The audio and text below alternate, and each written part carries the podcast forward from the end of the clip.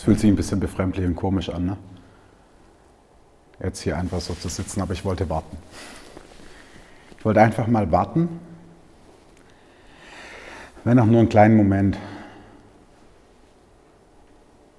Ich wollte euch die Frage stellen, was bedeutet warten für dich?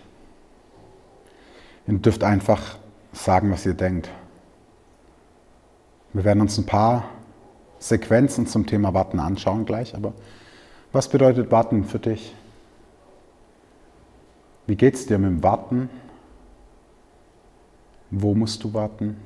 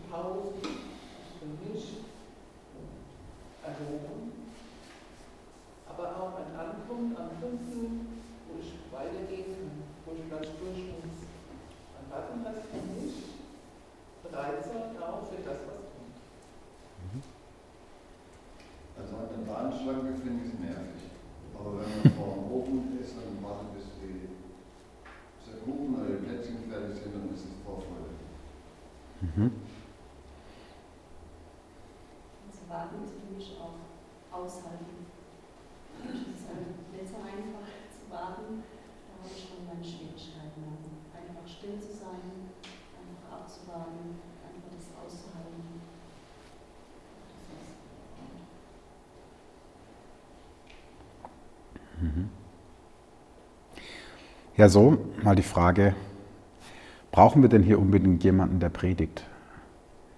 Brauchen wir denn diese Unterhaltung von vorne? Ähm, oder können wir nicht dahin kommen, dass wir uns gegenseitig lernen? Dass wir uns gegenseitig ein Stück weit zeigen, wie wir Dinge verstehen. Warten. Wir sind in der Adventszeit, wir warten auf die Geburt Christi. Wir warten auf Weihnachten. Meine Kinder erzählen mir jeden Tag, wie viele Tage es noch bis Weihnachten sind. Und jeden Sonntag rennen sie zu diesem Kranz, der bei uns etwas anders aussieht, und zünden die Kerze an. Und wir warten darauf, dass die Kerze niederbrennt. Unser ganzes Leben ist voller Warten und während des Lobpreises oder während stiller Momente heute im Gottesdienst habe ich festgestellt, wieso jeder Zweite macht diesen und schnieft. Wir warten darauf, dass die Erkältung zu Ende geht. Wir warten darauf, wieder gesund zu sein. Wir warten und warten und warten. Unser ganzes Leben besteht aus Warten, ob wir das wollen oder nicht. Aber jetzt die Frage, wenn du erkältet bist, wie sieht das Warten aus? Du trägst einen Schal. Wir haben Tempos in der Tasche. Vielleicht holen wir uns in der Apotheke das ein oder andere, um dagegen zu steuern. Warten das ist ein wichtiger Gedanke, der mir einfach am Anfang wichtig ist. Wir kommen später nochmal drauf zurück. Warten heißt nicht untätig zu sein. Warten muss nicht bedeuten, dass wir nichts tun. Am Bahnübergang würde ich sagen, ist es vielleicht sinnvoll, beim Warten nichts zu tun. Ansonsten könnte es gefährlich werden. Aber grundsätzlich ist ein Warten auf etwas ganz oft auch eine Vorbereitungszeit. Eine Zeit, in der etwas reift, in der etwas wachsen kann, in der etwas Neues entstehen kann, eine Neuausrichtung. Genau. Mein großer Bruder, der war damals 14 und ich war 7. Da hat er mir beim Wrestling den Fuß gebrochen.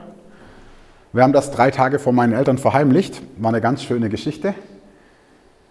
Aber in der Zeit sind wir uns sehr nahe gekommen, weil er musste immer gucken, dass es mir einigermaßen gut geht. Und ähm, dass ich mit dem gebrochenen Fuß von A nach B komme, ohne dass die Eltern merken, dass was kaputt ist. Und wir haben uns viel unterhalten und wir sind uns wirklich näher gekommen. Und er hat mir damals was erzählt, was mir heute erst so richtig klar geworden ist. Er hat gesagt, jeden Monat kriege ich einmal Taschengeld von den Eltern. Und wenn ich mein Taschengeld habe, dann fahre ich mit dem Bus eine Stunde in die nächste Stadt, ja, 40 Minuten, in die nächste Stadt, gehe in den Spielzeugladen und dann kaufe ich das, was es da gibt von meinem Taschengeld. Aber den ganzen Monat warte ich darauf, dass Taschengeldzeit ist. Und dann freue ich mich darauf, in den Laden zu gehen und dann nehme ich das, was ich bekomme. Und dann habe ich überlegt, krass, das kenne ich gar nicht mehr. Wenn ich was will, dann nehme ich mein Smartphone, gehe auf Amazon oder auf sonst irgendwas, gebe es ein und morgen wird es mir geliefert. Welchen Wert hat denn das Warten in unserer Gesellschaft eigentlich noch? Und können wir überhaupt noch warten und erziehen wir unsere Kinder und Enkelkinder noch dazu, warten zu können? Und was macht es denn mit uns, wenn wir nicht warten können, wenn wir ungeduldig sind? Ich möchte gerne dazu mal auf eine Person aus der Bibel schauen. Mose, guter Mann. Mose hat Ungerechtigkeit gesehen. Er ist am Hof des Pharaos zu einem jungen Mann gereift und er sah die Ungerechtigkeit gegen sein Volk. Und ich bin mir sicher, dass Gott dieses Sehen in ihn gelegt hat. Und ich bin mir sicher, dass Gott ihm wirklich aufs Herz gelegt hat, das muss sich ändern. Aber Mose konnte nicht warten. Mose zog los und Mose erschlug den Ägypter. Nicht warten können, ungeduldig sein, ich will alles und ich will es gleich. Und wenn ich etwas auf dem Herzen habe, dann muss es nach meinen Vorstellungen laufen. Und so erschlug Mose den Ägypter und Gott lehrte ihn 40 Jahre zu warten, bis er am Ende bekam, was auf seinem Herzen brannte. Es ist Gottes Zeit und nicht unsere. Warten ist ein Reifeprozess. Ich denke an Saul. Samuel sagt zu ihm, warte hier in sieben Tagen werde ich wiederkommen und wir werden das Opfer bringen. Warte auf mich und wir werden gemeinsam opfern. Und was passiert? Die sieben Tage verstreichen. Samuel ist zum vereinbarten Zeitpunkt nicht da. Saul ist umringt von Feinden und von Gegnern. Er ist geängstigt, er fürchtet sich und er hält es nicht mehr aus zu warten. Manchmal ist die Spannung so groß, dass wir es nicht mehr ertragen, zu warten. Manchmal halten wir es einfach nicht mehr aus. Und so ging es Saul. Das hat ihn sein Königtum gekostet, dass er nicht warten konnte. Saul hat nicht warten können. Mose konnte nicht warten. Das ist dieses eine Extrem, diese Unruhe, dieses Ich will jetzt. Und es ist grundsätzlich ein guter Ertrieb zu sagen, ich möchte Veränderung. Aber die Zeit liegt nicht in unseren Händen. Und wir sind nicht die, die das Leben und das alles in den Händen halten. Es gibt das andere Extrem. Ich denke an den Teich Bethesda in Johannes 5. Da steht, Jesus kam in diese Halle, an diesen Teich und da lag ein Mann, der war 38 Jahre krank. Und Jesus fragt ihn, willst du gesund werden? Und er sagt, ach Herr, seit 38 Jahren liege ich hier rum und ich habe keinen Menschen, der mich zum Wasser bringt. Die haben ja geglaubt, dieses Wasser hat heilende Wirkung. Von Zeit zu Zeit kam ein Engel herab und berührte das Wasser und wer zuerst ins Wasser kommt, der wird gesund. Und er sagt, ach Herr, und bis ich selbst dorthin gegangen bin, das macht alles keinen Sinn. Also bleibe ich hier liegen. 38 Jahre in meinem Elend. 38 Jahre bleibe ich hier liegen. Ich warte, dass von außen irgendwas passiert. Das eine Extrem ist, ich warte, aber nur so lange, wie es mir gut ist. Und wenn ich nicht mehr will, dann nehme ich selbst in die Hand. Und dann achte ich auch nicht mehr auf alles andere. So haben es Saul gemacht und so hat es Mose gemacht. Das andere, was wir in der Bibel haben, ich warte halt. Irgendwann wird schon von außen was kommen. Ich habe einen Mitbewohner zu Hause, der sagt mir, eines Tages wird Gott ihm ein Haus vom Himmel herabschicken. Und dann hat er sein eigenes Haus. Er muss es auch nicht bauen, Gott wird ihm das hinstellen. Auf der einen Seite bewundere ich diesen Glauben. Auf der anderen Seite glaube ich, wir haben Fähigkeiten, Dinge zu beeinflussen. Ich habe einen Mitbewohner, der sagt nach sechs Wochen bei uns, wie lange muss ich denn noch Gutes tun, damit mir Gutes widerfährt? Wie lange muss ich denn noch warten, damit mir auch was Gutes passiert? Und ich gucke ihn an und sage, na tust du denn Gutes um des Guten willen? Also tust du es nur aus der Erwartungshaltung, dass dir auch Gutes widerfährt? Oder tust du es, weil es richtig ist?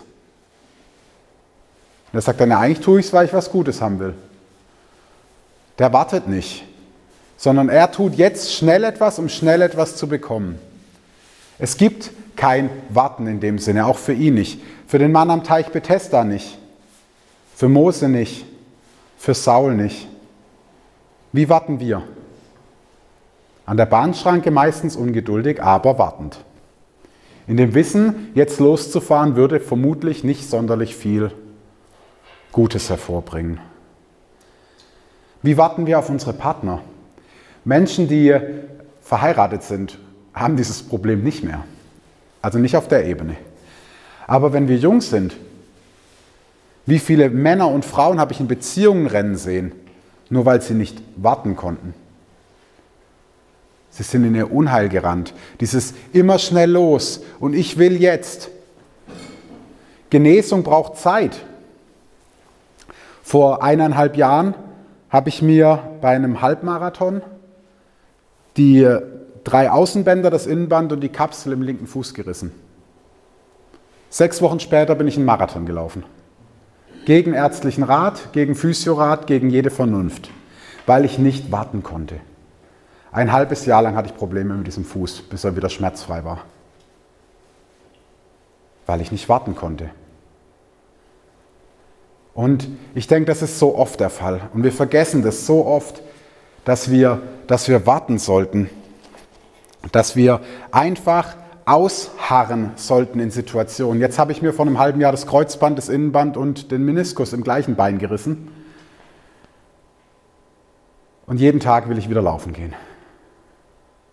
Und jeden Tag muss ich mir sagen, nein, es ist die Zeit des Wartens. Es ist die Zeit, das auszuhalten. Und wisst ihr was? Ich lerne. Ich lerne gehorsam zu sein. Ich lerne Dinge anzunehmen, wie sie sind. Ich lerne zu überleben in Situationen. Mose hätte nur ertragen müssen, was er gesehen hat. Gott hätte ihn dorthin geführt. Gott hätte ihn dahin geführt, dass er sein Volk aus der Sklaverei führt. Aber Mose ging seine eigenen Wege. Saul hätte nur noch kurze Zeit warten müssen, bis Samuel da ist. Aber Saul konnte nicht warten und es wurde ihm zum Unheil. Und wie ist es bei uns?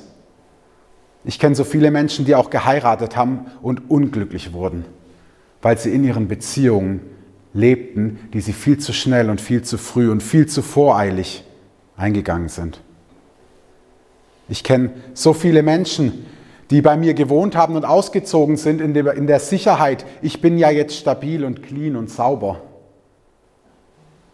Und nach wenigen Wochen waren sie rückfällig. Nach wenigen Wochen waren sie wieder da, wo sie vorher waren, weil sie nicht die Geduld hatten. Warten ist etwas, was unheimlich viel Kraft hat. In einem Lobpreislied, das ich schätze, heißt es, es liegt Kraft in dem Warten auf den Herrn. Das ist die Adventszeit. Wir haben die Zeit, in der wir lernen dürfen zu warten. Wir sind in einer Zeit, in der wir lernen dürfen, etwas auszuhalten, etwas zu ertragen. Die Wolken am Himmel sind da, aber die Sonne steht dahinter und das dürfen wir uns bewusst machen. Und wir dürfen uns durch diese Wolken kämpfen. Hannah ist ein anderes Beispiel. Hannah hatte diesen Sehnsucht, sehnsüchtigen Kindheitswunsch. Sie wollte ein Kind haben. Und sie war bereit, alles zu geben. Und schließlich sagte sie Gott sogar zu, wenn du mir ein, Gott, äh, wenn du mir ein Kind schenkst, Gott, werde ich es dir geben. Es wird ganz dein sein. Und Gott erhörte Hannah. Unter Tränen saß sie im Tempel bei Eli und hat geweint. Und Gott erhörte Hannah. Er schenkte ihr dieses Kind und Hannah blieb treu. Sie gab dieses Kind Gott zurück, nachdem es entwöhnt war, den Propheten Samuel. Sie gab ihn Gott zurück. Warten. Ihr Leben lang hatte sie auf etwas gewartet und dann hat sie gesagt, aber Gott, du bist mir alles. Erfüll mir doch diesen Wunsch, gar nicht um meinetwillen, sondern nur damit mir damit ich ihn dir wieder zurückgeben kann. Ich möchte einmal ein Kind in meinem Arm gehalten haben. Und Gott schenkt ihr dieses Kind und sie gibt es Gott zurück und es ist so ein wichtiges Kind.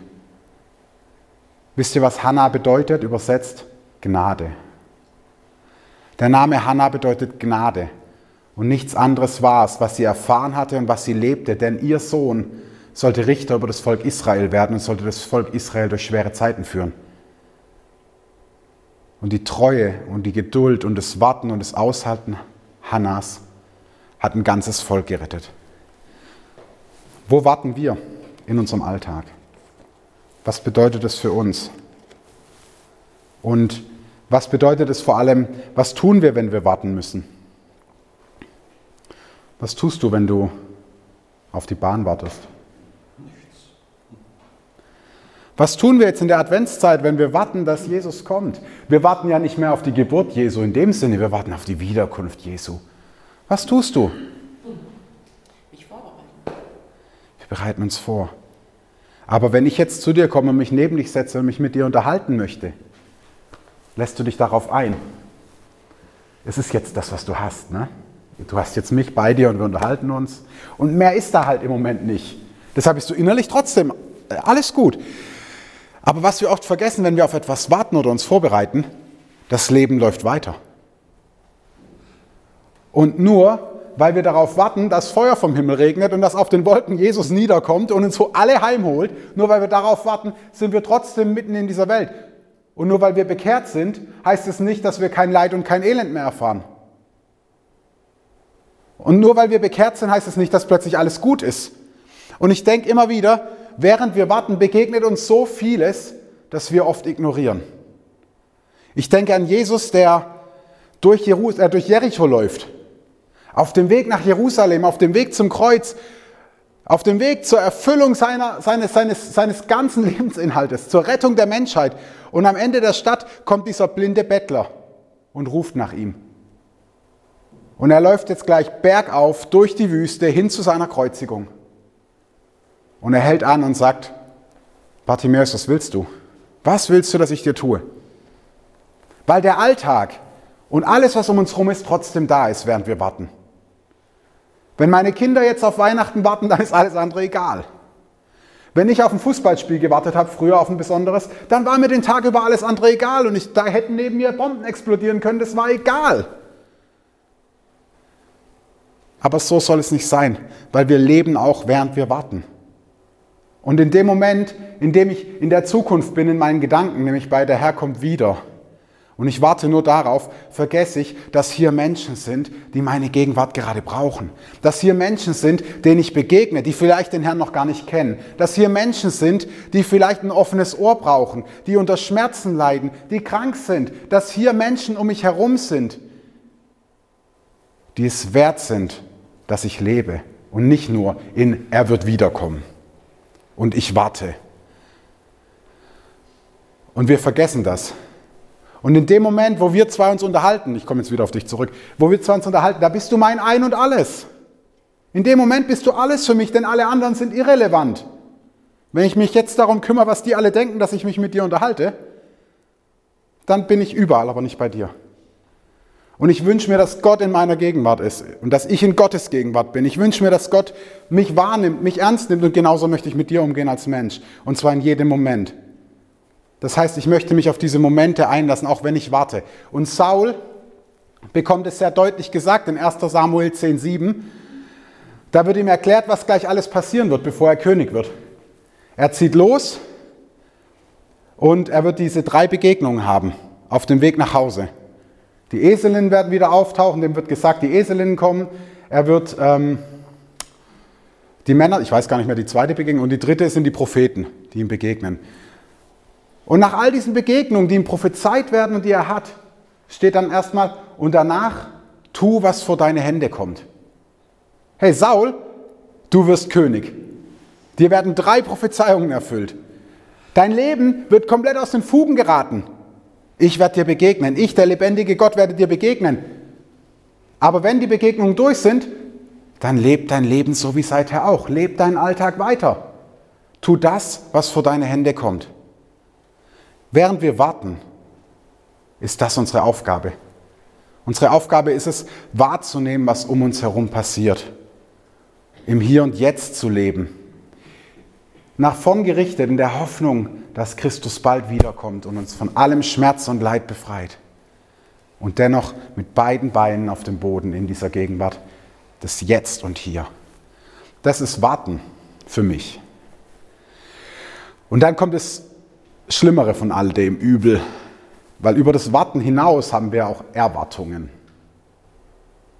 Als ich mich habe taufen lassen, habe ich erwartet, dass Gott den Teufel, der auf meine Brust tätowiert ist, entfernt. Und als ich aus dem Wasser aufgestiegen bin, war ich zutiefst enttäuscht, dass er noch da war. Mir ging es trotzdem gut. Es war eine gute Entscheidung. Es war eine gute Sache. Ich bin total dankbar. Aber wir haben manchmal Erwartungen. Was ist die Konsequenz von unseren Erwartungen? Enttäuschung und Verletzung. Und genau das leben wir auch. Genau das leben wir auch. Ist ein banales Beispiel, das ich immer wieder gerne erzähle. Leider ist meine Frau nicht da. Wir gehen abends ins Bett und ich nehme meine Frau in den Arm. So wie man das halt tut. Aber irgendwann ist mir klar geworden, dass ich viel Zuneigung nur zeige, um selbst Zuneigung zu bekommen. Und dann ist mir klar geworden, wenn ich diese Zuneigung nicht bekomme von einem Menschen, nicht nur von meiner Frau, auch von anderen, wenn ich keine Zuneigung bekomme, dann werde ich böse. Dann bin ich enttäuscht. Dann bin ich verletzt. Und irgendwann ist mir klar geworden, es ist nicht meine Aufgabe zu kontrollieren, wie sehr mich die Menschen lieben. Oder wie viel die mir zurückgeben von dem, was ich investiere. Es ist nicht meine Aufgabe, Erwartungen daran zu haben, wenn ich dir freudestrahlend entgegentrete, dass du mich auch anlächelst. Es ist schön, wenn du es tust. Aber es ist, das ist nicht das, was ich erwarten darf. Ich habe diesen Anspruch nicht. Ich darf ihn nicht haben. Wir erwarten. Und damit schaffen wir Gräber. Damit schaufeln wir Gräber für uns selbst und für andere. Wisst ihr, meine Frau sollte ich in den Arm nehmen, weil sie meine Frau ist. Weil sie ein geliebtes Wesen Gottes ist, weil sie liebenswert ist. Aber nicht, weil ich geliebt werden will. Das ist keine Liebe, das ist Selbstsucht. Und in dem Moment, wo ich liebe oder etwas gebe, nur um eine Erwartung erfüllt zu bekommen, in dem Moment ist es nichts anderes als Egoismus und Selbstliebe. Und das muss uns klar sein. Diese Erwartungen haben wir dennoch immer und immer wieder. Warum leben wir denn mit Gott? Erwarten wir irgendwas von Gott? Ich kenne so viele Menschen, die sich auf Gott eingelassen haben, um etwas zu bekommen. Und fast alle davon sind wieder gegangen. Und ich sage nicht, dass Gott nicht gibt. Ich glaube, Gott ist ein sehr großzügiger Geber. Aber können wir wirklich mit der Erwartung rangehen zu sagen, Gott schenkt mir eine Frau, Gott schenkt mir einen Arbeitsplatz, Gott schenkt mir dies und das. Hey, Gott hat uns das Leben geschenkt und in Christus die Versöhnung mit sich selbst. Alles, was Gott tun konnte, hat Gott getan. Alles, was Gott tun konnte für uns, alles, was wir wirklich brauchen, hat Gott getan. Manchmal ist es schön, wenn man seine eigene Schrift nicht lesen kann. Die Frage ist deshalb, während wir warten, was ist unsere Aufgabe? Und während wir warten, geht es nur darum, was wir erwarten, nämlich die Geschenke an Heiligabend? Oder geht es um mehr? Geht es um mehr? Dieses mehr wird gleich der dritte Teil sein. Ich frage mich ganz oft, welchen Eigenanteil haben wir? Was ist unsere Aufgabe in diesem Leben und was ist Gottes Ding? Auch beim Warten und beim Erwarten. Und ich, ähm, mir ist eine Geschichte vor zwei Wochen begegnet, beim Bibellesen oder vor einer Woche, ähm, in der Apostelgeschichte in Kapitel 9 ab Vers 32. Das ist die Geschichte von Petrus in Lydda. Dort begegnet er erst Aeneas. Und ich werde euch mal kurz zwei, drei Verse aus dieser Geschichte lesen.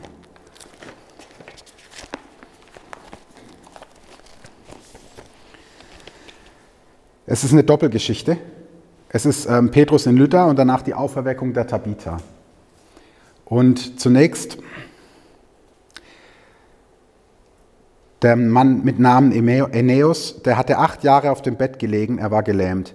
Und Petrus sprach zu ihm, Aeneas, Jesus Christus macht dich gesund, steh auf und mach dir selber das Bett. Und sogleich stand er auf. Das ist der erste Teil. Während wir warten. Wir warten darauf, gesund zu werden. Wir warten darauf, dass wir frei werden von all diesen Kämpfen dieser Welt, dass wir frei werden von Angst, von Sorge, von Zank. Wir warten darauf, dass die Kriege enden, ich zumindest. Wir warten darauf, dass auch in unserem Herzen endgültig Frieden einkehrt, wo manchmal noch Unfriede ist. Und während wir auf all das warten, lese ich diese Geschichte. Und während ich darüber nachdenke, was es warten bedeutet, lese ich diese Geschichte und ich denke mir, Petrus sagt nicht, Aeneas, steh auf und geh. Er sagt, steh auf und mach dir selbst dein Bett. Von gehen ist hier noch nicht mal die Rede. Er sagt, steh auf und mach dein Bett. Und es ist so gefühlt für mich, hey, es gibt Dinge, die kannst du tun, auch während du wartest. Du kannst dich vorbereiten. Du kannst deine Nächsten lieben. Du kannst die Menschen um dich herum wahrnehmen. Steh auf und mach dein Bett. Schau, dass in deinem Leben Ordnung ist, soweit du das selbst in der Hand hast. Und da möchte ich euch die Geschichte erzählen von der Frau, die wir alle nur den Engel der Straße von Heilbronn nannten. Ist Mitte November verstorben. Ich durfte die Trauerfeier halten. Und diese Frau, Rose heißt sie, hieß sie, die Rose ist mit 69 Jahren verstorben. Ich habe sie über die Jahre sehr, sehr lange in der Seelsorge begleitet. Die Rose hat ein Alkoholproblem gehabt. Die Rose war ein Messi. Die Rose war ungefähr so groß, schwer übergewichtig, Hartz-IV-Empfängerin und hat etliche andere Erkrankungen noch gehabt. Die Rose war optisch wie auch rein gesellschaftlich gesehen die absolute Versagerin ein Sinnbild des Versagens. Die Rose war ein Mensch, der gar nicht so richtig als Mensch wahrgenommen wird in unserer Gesellschaft. Und wisst ihr was? Die Heilbronner Stimme, die Heilbronner Tageszeitung hat einen halbseitigen Artikel über ihr Ableben geschrieben, weil die Rose eben viel mehr war als das, was man gesehen hat. Die Rose ist jeden Morgen um 2 Uhr aufgestanden und hat Zeitungen ausgetragen. Und das Geld, was sie dafür bekommen hat, hat sie an die Armen verteilt. Nichts für sich behalten. Und um 8 Uhr fing sie an, Obdachlose von A nach B zu fahren bis abends um 8, egal wie es ihr ging. Die hat sich aufgeopfert. Alles, was sie tun konnte. Und das trotz Alkoholproblem, trotz Messi-Problem, trotz all dieser Dinge, die sie beeinträchtigt haben. Sie war herzkrank. Ihr Arzt hat mir auf der Trauerfeier gesagt, es ist gar nicht möglich gewesen, was diese Frau gemacht hat. Aber sie ist aufgestanden, hat ihr Bett gemacht. Dennoch kam sie von Seelsorgegespräch zu Seelsorgegespräch mit Sebastian. Ich weiß nicht, wie ich das machen soll. Ich weiß nicht mehr weiter. Ich weiß nicht ein noch aus. Warum nimmt Gott das nicht alles? Ich halte das nicht mehr aus, darauf zu warten, dass ich frei werde von alledem. Aber sie ist aufgestanden und hat ihr Bett gemacht, so wie Petrus das zu Eneus sagt. Sie hatte nicht die Erwartung, dass irgendjemand sie in den Teich trägt, damit sie gesund wird, sondern sie hat gesagt, okay, ich stehe auf und ich tue den Teil, den ich kann. Wisst ihr was? Es kamen Menschen und haben ihr Autos geschenkt, damit sie die Leute fahren kann. Sie hatte keine Finanzen. Es gibt den zweiten Teil. Es gibt nämlich Bereiche in unserem Leben, die können wir nicht mehr beeinflussen. Es gibt Dinge, auf die haben wir keinen Einfluss. Und sie hatte nun mal keine Mittel. Und dann kam eine ganze Gemeinde und hat ihr ein Auto finanziert und wenn es kaputt war, ein neues. Über die Jahre. Damit dieser Dienst getan werden konnte. Das ist Gottes Anteil. Dass Gott die Herzen derer um uns herum bewegt, dass das, was wir geben, sich vermehrt. Während wir warten, gesund zu werden, während Rose warten musste, gesund zu werden, während sie in all ihrer Befangen und Gefangenheit darauf gewartet hat, zu genesen, hat sie das, was sie tun konnte, getan. Sie ist morgens aufgestanden, hat Zeitungen ausgetragen und sie hat Leute von A nach B gefahren. Sie hat sich gekümmert. Wir werden diesen Dienst weiterführen in Heilbronn und wir haben ausgerechnet, wir brauchen sieben bis zehn Personen, um zu leisten, was diese kleine Frau getan hat. In ihrer Krankheit und Schwachheit und wir brauchen gesunde Menschen. Der zweite Teil dieses Textes ist die Auferstehung der Tabitha. Die Tabitha hat ihr Leben damit verbracht, Kleider zu nähen für Witwen und für Arme. Und dann stirbt sie. Das ist der Punkt, wo wir nicht mehr selber können. Wenn wir tot sind, sind wir tot. Wenn wir innerlich tot sind, sind wir innerlich tot. Aber was hat Tabitha gemacht? Sie hat ihr Leben lang sich um die Leute gekümmert, um die sie sich kümmern konnte, die um sie her waren. Und nicht um die Besonderen, nicht um die großen Prediger, nicht um die, die viel hatten, sondern um die Witwen. Und hat für diese Witwen Kleider genäht. Und als sie tot war, waren es diese Witwen, die um Hilfe gerufen haben. Und Petrus kam und betete und Tabitha erwachte zu neuem Leben. Und das ist, glaube ich, etwas, was wir nicht vergessen dürfen. Während wir warten, während wir warten, wenn wir unser Bett machen. Ich glaube, diese Geschichten stehen nicht umsonst nacheinander in der Bibel. Wenn wir aufstehen und unser Bett machen, wenn wir Ordnung schaffen, wo wir darauf Einfluss haben, dann stellt sich Gott zu uns, wo wir keinen Einfluss mehr haben. Dann wird Gott da den Himmel öffnen, wo wir ihn wirklich brauchen. Und so ist es hier geschehen. Aeneas, diese erste Geschichte, da wo du kannst, mach dein Bett. Und dann kommt die zweite Geschichte, nämlich die von Tabitha. Jetzt, jetzt bist du ziemlich hilflos. Und in dem Moment wird sie wieder auferweckt. Sie wird quasi geboren. Sie wird nochmal neu geboren. Sie ersteht nochmal neu zum Leben. Und das ist es, der dritte Punkt. Weihnachten. Ich habe mir vorhin diesen Kranz angeschaut und wisst ihr, die Kerzen brennen Woche für Woche nieder. Was bleibt eigentlich nach Weihnachten von unserem Adventskranz? Voller Freude, Sonntag für Sonntag zünden wir eine Kerze an und nach Weihnachten sind die Kerzen abgebrannt, das Feuer erlischt. Jedes Jahr stehen wir am Fenster, schauen nach draußen und sagen uns, oh, weiße Weihnachten, das wär's. Wann hatten wir das letzte Mal weiße Weihnacht, so was Schönes? Warum wollen wir weiße Weihnacht? Wir wünschen uns, dass all das Kahle und Triste und Traurige um uns herum bedeckt ist. Von einem zuckersüßen weißen Mantel, reingewaschen. Wir wünschen uns, dass es so ist. Und jedes Jahr in der Weihnachtszeit ist dieser Wunsch besonders groß, weil es die Zeit ist, in der wir daran denken, dass Christus, dass Gott selbst Mensch wurde und in diese Welt kam, in diese Welt hineingeboren wurde. Jedes Jahr aufs Neue wünschen wir uns das. Und jedes Jahr werden wir aufs Neue übrigens wieder enttäuscht, weil wir wieder keine weiße Weihnacht haben. Und ich habe gehört, dieses Jahr sieht es auch wieder nicht gut aus. Aber wir haben jetzt Schnee. Und wir können uns jetzt daran freuen.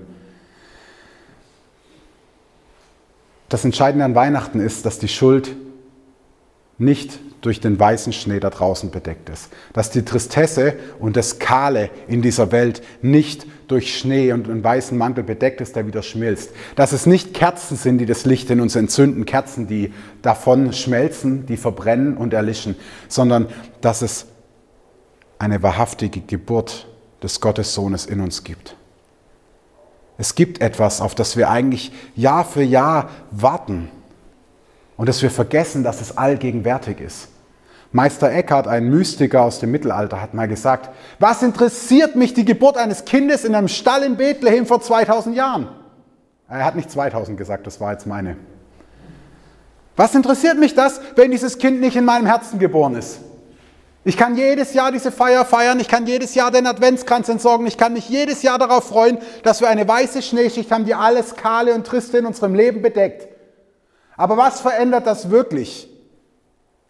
Wenn dieses Kind nicht in meinem Herzen von neuem geboren ist, wenn dieses Kind nicht lebendig ist und nicht den Raum bekommt, den es braucht, wenn Gott nicht in mir lebt.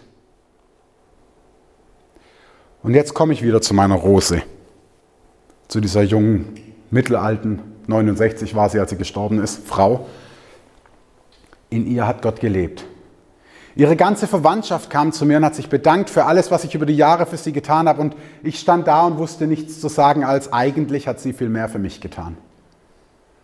Denn alles, was wir auf die Beine gestellt haben, wofür wir im Rampenlicht standen, wofür wir im Fernsehen waren, wofür wir im Radio waren, wofür was auch immer, wäre nie so erfolgreich gewesen ohne diese Frau, die im Hintergrund Leute von A nach B gefahren hat, ohne je Applaus dafür zu bekommen. Jetzt, nach ihrem Tod bekommt sie den.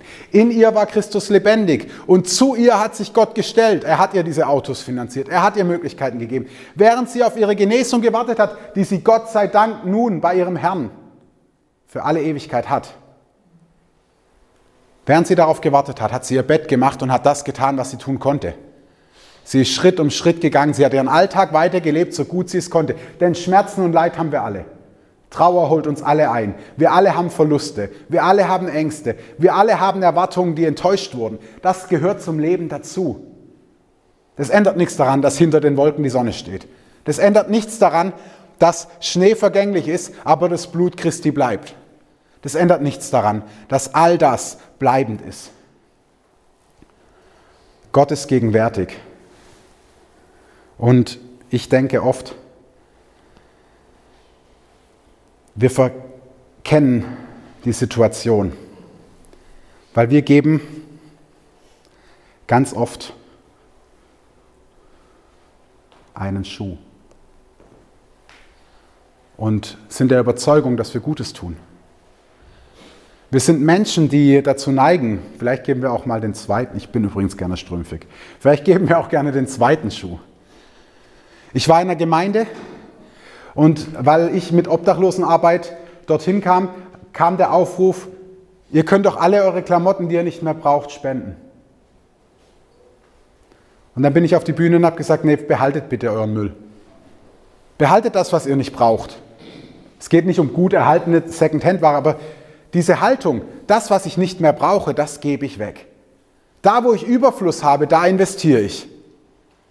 Ich habe an dem Tag zu der Gemeinde gesagt, so, ihr habt alle Schuhe an. Zieht sie aus und gebt sie mir. Und ich gebe sie weiter. Oh, es sind Tränen geflossen. Oh, was bewegend. Die meisten haben ihre Schuhe ausgezogen, haben sie mir auf die Bühne gebracht. Und es war ein unglaublich schöner Tag. Ich bin mit dieser Gemeinde bis heute sehr verbunden. Ich bin Teil dieser Gemeinde heute. Und der Punkt ist aber, wir geben das, was wir nicht mehr brauchen. Wir geben das, was wir als Überfluss haben. Und wir meinen damit, dass wir Opfer bringen. Wir meinen damit, dass wir Gutes tun. Wir meinen damit, dass das Gottes Leben in uns ist. Aber Gott sagt, Jesus sagt selbst, wer sein Leben erhält, der wird es verlieren. Wer sein Leben verliert um meinetwillen, der wird es erhalten. Sind wir dazu wirklich bereit? Sind wir bereit, wie eine Raupe uns zu verpuppen und zu sterben, damit ein Schmetterling entstehen kann? Oder halten wir daran fest, ich will aber? Halten wir an unseren Erwartungen fest? Können wir das aushalten zu warten, ohne dass etwas passiert? In dem Vertrauen, dass es in Gottes Hand liegt? Oder sind wir dazu nicht bereit? Aber dann müssen wir nicht so tun, als wäre Galater 2,20 in unserem Leben wahr. Dann müssen wir nicht so tun und sagen, nun aber lebe nicht mehr ich, sondern Christus lebt in mir. Das wäre eine Lüge. Erst dann, wenn wir uns hinten anstellen und akzeptieren, dass die Dinge sind, wie sie sind, dann brennt dieser Kranz 365 Tage im Jahr, weil das Licht, das in uns leuchtet, lebendig ist. Dann brauchen wir keine weiße Weihnacht mehr, weil diese weiße Weihnacht in unserem Herzen ist. Wir sind reingewaschen. Und wenn uns Menschen wehtun, dann spielt das nicht mehr die große Rolle. Denn sie tun uns weh, weil sie verletzt sind, weil sie enttäuscht sind, weil sie gekränkt sind, weil sie Schlechtes erfahren haben. Da sind wir durch. Christus ist dafür gestorben, dass wir davon frei werden. Christus selbst hat unheimlich viel Schlechtes erfahren und nicht erst am Kreuz, sondern schon als er den Himmel verließ und Mensch wurde. Und an dem Tag, an dem wir umgekehrt sind und ihn in unser Herz aufgenommen haben, meint er, hat sich an diesem Herzen erstmal so richtig gefreut, da war unheimlich viel Müll. Und bei mir ist er bis heute noch teilweise da. Und er ist mit Aufräumen und Entrümpeln beschäftigt.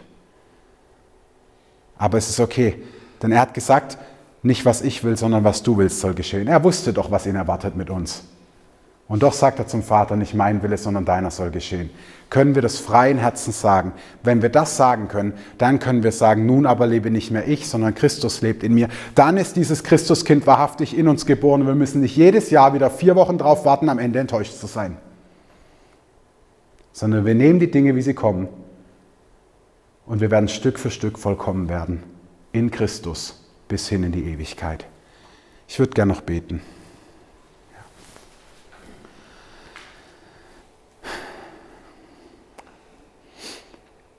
Vater, ich danke dir, dass wir lernen dürfen, auf dich zu warten. Dass wir lernen dürfen, aus deiner Kraft und aus deiner Liebe und aus dir heraus zu leben. Danke, dass du ein Gott bist, der uns sieht. Dass du ein Gott bist, der uns wahrnimmt. Und dass du ein Gott bist, der uns all das vorgelebt hat, als du Mensch wurdest, hast du uns gezeigt, wie wir miteinander umgehen sollen. Und während du auf deinen Tod am Kreuz gewartet hast, warst du bereit, Menschen um dich herum zu sehen und wahrzunehmen in ihren banalen irdischen Problemen. Und so sehr du innerlich schon bei deinem Vater im Himmel warst, so sehr warst du auch bei uns. Und diese Balance, die wünschen wir in unserem Leben. Deinen göttlichen Frieden, dein Shalom in unserem Herzen, unabhängig von den äußeren Umständen. Um mit Paulus zu sagen, ich vermag alles durch den, der mich mächtig macht, ob ich arm oder reich bin, ob ich gefangen oder frei bin. In allem komme ich klar, wenn ich nur dich habe. Das wünsche ich mir für uns, dass dieses Weihnachtsfest kein Fest wird, das an Oberflächlichkeiten und es an Nettigkeiten hängt, sondern dass es ein Fest wird, dass dieses Jahr Weihnachten ein Fest ist, an dem wir einfach ganz klar sagen können, ja, du bist neu geboren in unserem Herzen. Und die Menschen um uns herum, die können dich sehen, weil dein Licht über Heiligabend hinaus leuchtet, weil dein Licht in uns leuchtet und wir diese Welt erhellen. Danke, dass du uns die Möglichkeit gibst, umzukehren. Die Möglichkeit gibst, zu warten, zu erwarten, unser Bett zu machen, loszuziehen und dann tatsächlich auch zu erwarten, dass du dich zu uns stellst, wo wir bereit sind, unser Leben zu lassen. Danke, dass du das nicht forderst und dass du uns auch dort lieb hast, wo wir noch nicht so weit sind. Danke, dass deine Liebe so viel größer ist als unser Versagen, als unsere Schuld, als unsere Angst. Danke, dass du den Tod und alle Furcht überwunden hast und dass wir mit dir leben dürfen in alle Ewigkeit. Amen.